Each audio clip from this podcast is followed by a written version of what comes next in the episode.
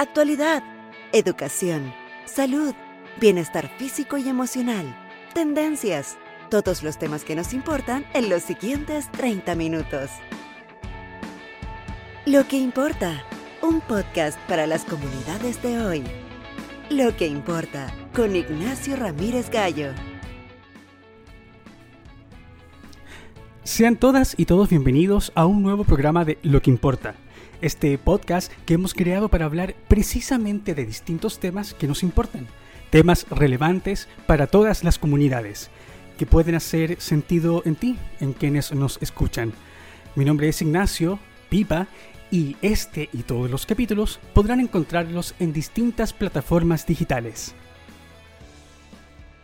Estoy sumamente emocionado porque es el segundo capítulo y hoy abordaremos en nuestros 30 minutos de podcast temas importantísimos sobre salud mental y emocional. Hablaremos sobre la neurodiversidad. Y en nuestro dato de la semana tendremos a Zona Divergente, un espacio para personas de distintos neurotipos. Pero eso lo, lo explicamos después. Así que partamos. Lo que importa, con Ignacio Ramírez Gallo. Entrevistas que importan. Comenzamos con nuestra entrevista a un personaje muy querido y que, por supuesto, pertenece al espectro autista, al igual que yo. Fue un audiólogo, docente de la Universidad San Sebastián, pero no solo eso, es un conocido comediante de stand-up y además es astrólogo, con más de 15.000 seguidores en Instagram. Bienvenido, querido Francisco Calvillo, eh, también conocido como Astrolímbico. ¿Cómo estás? Muy bien, ¿y tú? ¿Cómo va todo? Hoy feliz de estar acá, agradecido de la invitación, así que eh, hablar de todas estas cosas que nos parecen importantes. Sí, bueno, yo también estoy muy emocionado porque aparte que tenemos tanto en común, Francisco, o sea, de verdad, bueno, pero eso lo vamos a ir explicando después. Francisco, mira, como especialista, eh, ¿qué es la neurodiversidad y por qué hablamos tanto hoy de esa palabra? Ya, primero que todo hay que ir comprendiendo eh, ciertos conceptos que de la forma en la cual uno va viendo a las personas, por ejemplo, autistas, con déficit atencional, y todo esto se sustenta desde el paradigma de la neurodiversidad.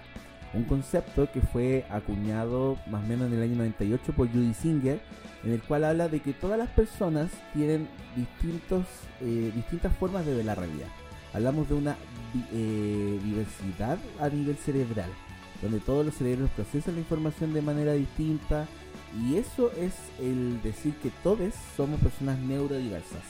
Y dentro de esa neurodiversidad tenemos las personas neurotípicas que se ajustan a una norma, mientras que están las personas neurodivergentes, donde dentro de las neurodivergencias están los distintos neurotipos, autismo, déficit atencional, dificultad en el aprendizaje, eh, trastorno obsesivo compulsivo, etcétera, etcétera. Generalmente de, bueno, del trabajo que tú realizas como, como fonoaudiólogo, ¿qué es lo que más eh, te toca, eh, digamos, eh, tratar o diagnosticar a diario? Bueno, yo como fonoaudiólogo en sí, lo que yo voy evaluando son dificultades de la comunicación que pueden ser, obviamente, sin ninguna causa aparente o que están secundarias a algún neurotipo, alguna condición de base, como por ejemplo síndrome de Down, autismo, eh, etcétera. Entonces, por ejemplo, yo lo que más me he especializado es en el trabajo con eh, personas autistas.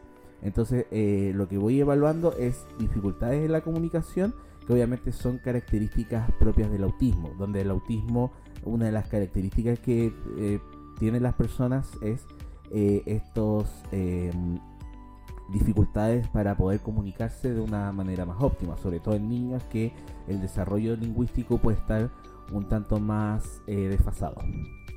Oye, pero eh, hablando de eso ya como a lo más personal, porque ambos pertenecemos al espectro autista, pero quiero conocer cómo, cómo fue para ti conocer sobre, sobre este diagnóstico y hace cuánto que te enteraste de todo esto.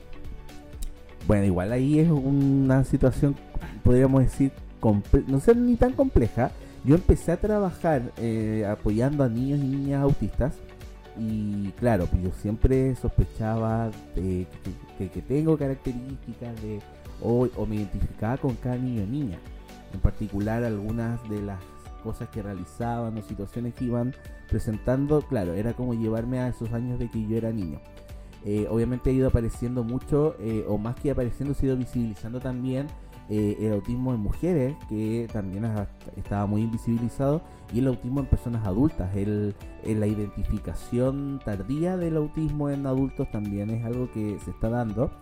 Y bueno, yo como decía esto lo sospechaba durante años, pero ya este año yo decidí realizarme una evaluación más formal y efectivamente el resultado de la evaluación arrojó que eh, yo soy una persona autista. Entonces claramente esto fue en marzo de este año y claro, ahí viene como todo un proceso de, de nuevamente asumirte desde una nueva identidad, porque el autismo más que ser una enfermedad, una condición, es una identidad. Em, entonces obviamente es un proceso que uno va pasando por muchas cosas. Pero para ti, a pesar de que tú sospechabas de que tenías este diagnóstico, ¿qué cosas comprendiste cuando dijiste ya, yo pertenezco al espectro autista? O sea, ¿cómo hubo, hubo, hubo algo que, cambió en ti cuando recibiste el diagnóstico? Bueno, yo creo que eh, primero es como darle una respuesta a muchas cosas de las cuales fui viviendo a lo largo de mi vida. Eh, por otro lado, claro, la vida igual cambia un poco, cambia un poco porque entra uno en un proceso de desnormalizar conductas que uno tenía muy arraigadas. Por ejemplo, mi estado de ánimo. Yo era una persona que partía el día súper enérgica, motivación. Eh, poco menos era esta la del buenas, buenas. Eh, y terminaba el día muy bajoneado. Así bajoneado. Y obviamente este año como que igual, junto con el contexto, hace un año bastante intenso. Eh, claro, obviamente empecé a desnormalizar eso y pedí los apoyos correspondientes en cuanto a psiquiatra, retomé psicóloga también, tuve años con psicoterapia, pero siempre era la sensación de que algo me faltaba. Y ahora, eh, desde que estoy con un apoyo desde esta perspectiva, claramente desde el ser eh, autista, obviamente la vida igual ha cambiado, pero para mejor también. Pero ¿por qué? Mira, he escuchado, o sea, como para que se entienda, he escuchado muchas personas que dicen, no, es que yo tuve un... O sea, tengo mi diagnóstico, pero no soy tan autista o soy más o menos autista. ¿Eso es realmente eh, cierto? O sea, hay como una escala que, que tú puedas decir, eh, sí, soy más o soy, soy más o menos autista que otras personas. Ya, ahí también hay una falsa, hay una mala interpretación y está como dentro de los mitos del autismo esto de que, claro, una persona es más autista o menos autista, o está de que no, yo tengo rasgos autistas. Entonces, de partida, una persona es autista o no es autista, partiendo desde esa base, desde obviamente que cumple con ciertas características e indicadores que obviamente le hacen ser autista. Entonces, decir yo tengo rasgos autistas es obviamente algo que no debería decirse. Ahora, esto de que hay personas que son más autistas o menos autistas, también tiende a caer un poco en el capacitismo, en esto que eh, tiende a devaluar a las personas con discapacidad en general. Eh, entonces también hay una falsa comprensión en cuanto a, las, a la severidad del autismo, porque siempre se ha hablado de severidad, cuando en verdad nunca se habla de una severidad o de grado, sino más bien de las necesidades de apoyo. Eh, yo soy de la idea de que el autismo uno siempre tiene que ver de acuerdo a las necesidades que requiere la persona. Y obviamente estas van cambiando de acuerdo al ciclo vital. Por ejemplo, un niño niña que requiere en sus primeros años el desarrollo de habilidades, ¿cierto? Después cuando entra a la escuela eh, requiere fortalecer aspectos sociales y obviamente que logre progresar durante eh, los la, la, educación, que vaya primer básico, segundo y así sucesivamente. Después ya en una enseñanza media, cuando sea un adolescente, los apoyos también van a cambiar desde la forja, desde forjar una identidad, desde haber aspectos desde la sexoafectividad también eh, y ya en una etapa adulta, inserción laboral, estudios universitarios, eh, vida adulta también. Entonces las necesidades van variando eh, acorde al, al, ¿cómo se llama? al desarrollo y también qué tipo de necesidades, si requiere menos apoyos o va a requerir más apoyos. O sea, si puedes como especificar un poco más eso de los apoyos. Es que claro, va a depender de los apoyos cada persona. Por ejemplo, ya, pensemos desde lo fonoaudiológico. A lo mejor un niño en su primera etapa sí requiere apoyo fonoaudiológico y a lo mejor cuando vayan en enseñanza básica va a requerir de apoyo fonoaudiológico, pero en un menor grado. Quizás ahí también entra el apoyo desde el psicólogo, eh, desde los aspectos emocionales, o a lo mejor un niño, porque eso también es lo otro, el autismo es, una, es un neurotipo tan heterogéneo donde todas las personas autistas son distintas. Entonces hay que sacarse también ese estigma de que el autista es el que aletea, el que está aislado, cuando en verdad no es así. Habemos adultos autistas que tenemos profesión, que fuimos a estudiar, que nos desempeñamos a diario, pero claro, obviamente estamos en esto del, de la identificación más bien tardía. Sabes que mira, yo te escucho y la verdad es que me siento que, bueno, me identifico mucho contigo porque yo también recibí mi diagnóstico eh, en agosto de este año y ha sido toda una revelación, eh, principalmente porque con, este, con, con esta condición puedo comprender muchas cosas que fui viviendo durante mi infancia, mi adolescencia y mi adultez también. Entonces, qué, qué fuerte es eh, para un adulto recibir, eh, digamos, esta, esta, esta condición o conocer que tienes esta, esta condición en la etapa adulta. Eh, Fran, ¿por qué es tan difícil reconocer o poder diagnosticar tempranamente a una persona que tenga que esperar como hasta la, como hasta la etapa adulta para, para, para saber de esta condición? Bueno, ahí en ese caso, primero es por un tema de que, claro, con los años han ido mejorando las herramientas para detección, para identificación en sí del autismo, van cambiando también los distintos paradigmas de cómo se ve el autismo. En los años 90 estaba muy centrado en un modelo médico, donde el autismo se veía como una enfermedad, donde, claro, obviamente hay ciertas sutilezas del lenguaje que desde el paradigma de la neurodiversidad se, se tienen que ir cambiando. Por ejemplo, más que hablar de un diagnóstico, hablamos de una identificación. Porque también, eh, hoy en día también muchos adultos, adultas, autistas hablan de que, claro, no eh, son personas autistas. Y hace 10 años atrás se decía que no era persona autista, eran personas con autismo, por ejemplo. Pero al final viene a ser parte de una identidad. Se tiende a ser chocante porque se ve como una enfermedad. Se ve como una condición que tiende a ser invalidante cuando en verdad no lo es no lo es, eh, claro, obviamente hay eh, dificultades desde lo social, desde también la estructura mental, eh, desde lo emocional también, desde lo sensorial, hay una serie de criterios de que va a presentar una persona autista, pero obviamente todas las personas lo a ir presentando de distintas formas. Otro punto también importante es, claro, estaba este, esta, este proceso de identificación más tardío, porque claro, durante los años 90, principalmente a la persona eh, el, autista que estaba mayormente visibilizado era el que requería de muchos más apoyos. Y a veces ni siquiera se le identificaba con autismo, se le identificaba con retraso mental, que era una de las etiquetas que estaba esos años. Entonces claramente también em, con el tiempo se han ido mejorando y algo también que ha pasado el sesgo de género. Un sesgo de género donde la mayoría de las pruebas que se utilizan para la detección y diagnóstico de autismo en sí se han hecho principalmente en hombres. Entonces también hay una deuda con mujeres y por ejemplo el, este proceso de identificación tardía se da mayormente en mujeres.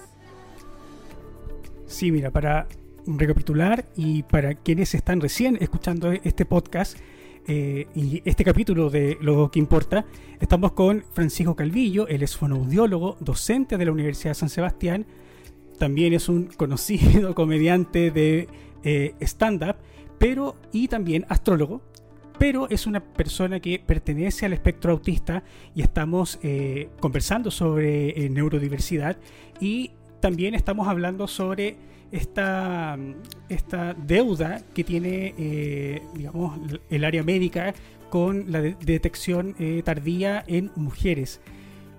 ¿Por qué eh, se da esta, esta como eh, este, este fenómeno de que las mujeres se, se evalúen y eh, sean diagnosticadas tan tardíamente?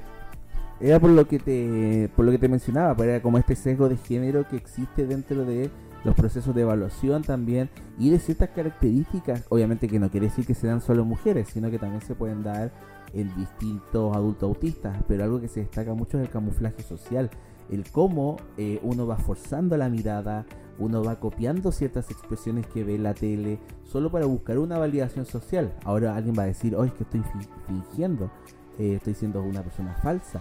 Y más que fingir es buscar un mejor desempeño a nivel social. Eso, por ejemplo, podemos ver que hay personas autistas que les que de lleno evitan socializar. Pero vamos a ver a otras personas autistas que, claro, van a socializar, van a querer hacerlo. A lo mejor en una primera instancia no va a ser eh, tan, como lo diría, tan adecuada, pero van a socializar, pero después les va a agotar bastante. Por otro lado también, eh, en cuanto a una de las características de las personas autistas son sus intereses. Se les llama intereses restrictivos, pero en verdad son intereses profundos. Por ejemplo, eh, mis intereses van variando en el tiempo. Uno, un tiempo estuve muy rayado con la astrología, eh, pero mi interés continuo siempre ha sido el autismo. Ese es mi interés es profundo. Ahora estoy con Taylor Swift, un poco rayado con eso. Pero pasa mucho en las mujeres que sus intereses, obviamente, que uno de los factores que contribuye a esta identificación más tardía es que, claro, los intereses que fueron presentando mujeres cuando niñas estaban también dentro de un marco social, dentro de todo este sesgo social donde, claro, a lo mejor una mujer que podía tener intereses por las Barbies, por ejemplo, claro, socialmente era como, está bien, porque las niñas juegan con las Barbies. O los libros, por ejemplo. Me ha pasado como que he entrevistado como a mujeres y adultas que van por su proceso de identificación, en el cual refieren que sus intereses son las letras, leer, ellas en los recreos leían, eh, o más bien pasaban también en el recreo sin jugar, tranquilas. Entonces desde este constructo social patriarcal podríamos decir, claro, pues la mujer siempre tiene que estar sentadita, tranquilita, leyendo, y claro, pues, y eso también eh, impacta de manera negativa en esto. Oye, eh, Francisco, ya digamos en lo personal, ¿qué, estás haciendo tú hoy ya, o sea, ya que tienes tu, diagnóstico, como qué, qué decisiones eh, has tomado? No para mejorar tu vida, porque esta es una condición que te va a acompañar siempre, pero como para poder eh, reencontrarte contigo mismo y, digamos, comenzar, o sea, un, nuevo comenzar ya con este diagnóstico. ¿Qué, es lo que estás haciendo hoy? O sea, más que un nuevo recomenzar, es como redireccionar algunas cosas. El tema de que, claro, lo que hablábamos al principio de que para mí fue esto de eh, encontrar esta pieza que me faltaba. Em, obviamente empecé a ir a la psiquiatra. Em, yo tenía como muy normalizado lo que decía, mi estado de ánimo. Eh, tenía como ciertas cosas muy arraigadas que decía ya son parte de mí, tengo que trabajarlas. Pero no, necesitaba conocer los fármacos que claramente me han hecho bien. Dejo este mensaje que no hay que tenerle miedo a los fármacos siempre y cuando estén bien suministrados, que obviamente hay una justificación de peso. Y pasa también mucho esto en que el eh, retomé la psicóloga y obviamente fui eh, respetándome. Yo creo que eso es una de las principales cosas que me ha pasado, respetándome. Eh, yo antes era de salir todo el fin de semana, era de tener dos o tres carretes, obviamente. Siempre estaba en un agote, en un agote, agote, y estaba muy sobre, podríamos decir, sobreexcitado.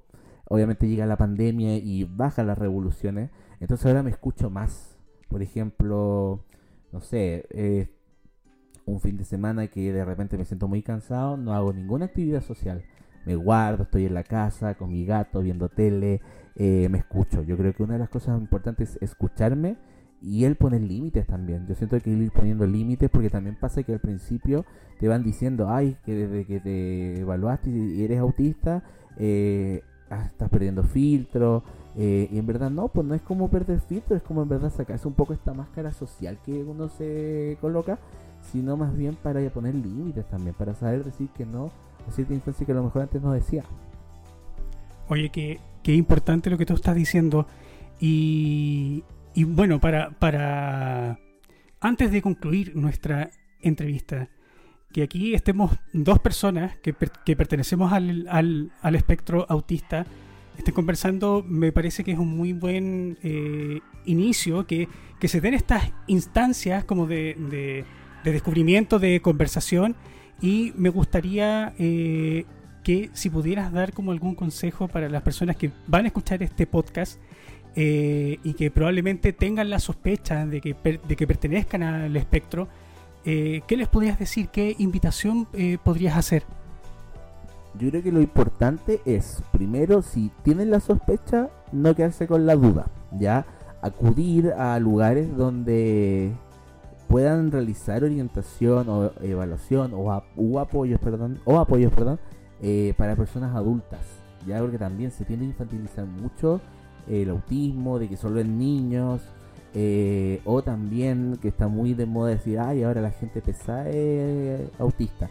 Y no, no es eso, sino que también es como, primero, es la persona pasó por una, tiene una historia y está buscando una explicación a esa historia. Entonces yo creo que el consejo es no quedarse con la duda, buscar lugares, em, informarse también en redes sociales, desde activistas autistas, hay varios en redes que están buscando informar, siempre ver también que estén eh, como desde este paradigma de la neurodiversidad, donde respetan a la persona autista. ¿Ya? Eh, lo otro también es, es como enmascarar, o más como no pescar tanto lo que va a decir la gente. Porque la gente te va a, primero te va a invalidar. No, es que no, ¿cómo es ser tu autista? Es que tú miras el ojo. No, es que tenía empatía.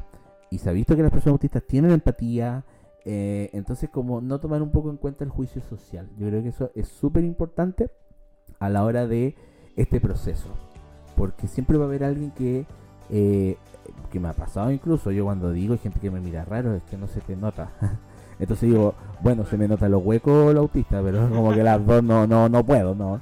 Entonces, eso principalmente. Bueno, quiero agradecerte. ¿Cómo te digo, Francisco? ¿Astrolímbico cómo? ¿Cómo te gusta más? Francisco, quiero agradecer por haber formado parte de este capítulo, eh, por eh, poner este tema tan importante, poder conocer más sobre, sobre la neurodiversidad y poder eh, romper un poco con este paradigma y con este prejuicio social que existe hacia las personas autistas. Así que espero que nos puedas acompañar también en otro, en otro capítulo, quizás con otro tema. Sí, o sea, yo feliz de poder participar, de informar sobre ciertos temas porque igual hay muchas cosas de las que se pueden hablar. Hoy día es importante hablar de salud mental. Sí, muy importante, sobre todo después con el término de, la pandemia. Yo creo que todos quedamos un poquito rayados, entonces es importante que siempre cuidemos de nuestra salud física, mental, emocional, que sin ello no podemos avanzar. Y, bueno, y agradecerte. Muchas gracias, Francisco. No, gracias a ti por la invitación, de verdad. Feliz de estar acá. Muchas gracias, Panchito. Y bueno, y continuando con este capítulo, vamos con... Datos que importan. Zona Divergente, un espacio creado para personas neurodivergentes. Un equipo de profesionales de la salud que trabajan en apoyar todo el ciclo vital de descubrimiento sobre el espectro autista en niñas, niños, adolescentes y adultos, con el fin de aumentar su bienestar integral, compartir herramientas y acompañar desde el respeto, la empatía y colaboración. Además, realizan distintos talleres y asesorías a comunidades educativas, profesionales y familias con integrantes autistas. Ubicados en María Luisa Santander, 468, Oficina 408, Providencia. Pueden seguirlos en sus redes sociales como Zona Divergente y escribirles a zona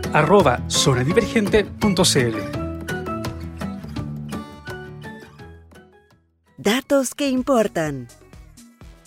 Excelente dato el de Zona Divergente. Necesitamos más espacios donde adultos con sospecha de espectro autista puedan ser diagnosticados y, seguir un, un, nuevo camino.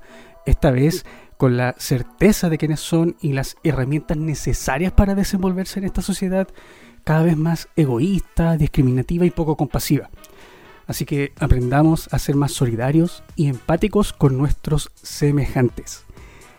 Ya se nos acaban los 30 minutos de podcast. Agradecer a Astrolímbico por conversar con nosotros, a Zona Divergente y para todas y todos, nos vemos en el siguiente capítulo de Lo que importa. Nos vemos. Esto fue Lo que importa. Temas importantes para las comunidades de hoy. Lo que importa con Ignacio Ramírez Gallo. Escucha este y otros capítulos en Apple Podcasts Stitcher, Spotify y Google Podcast.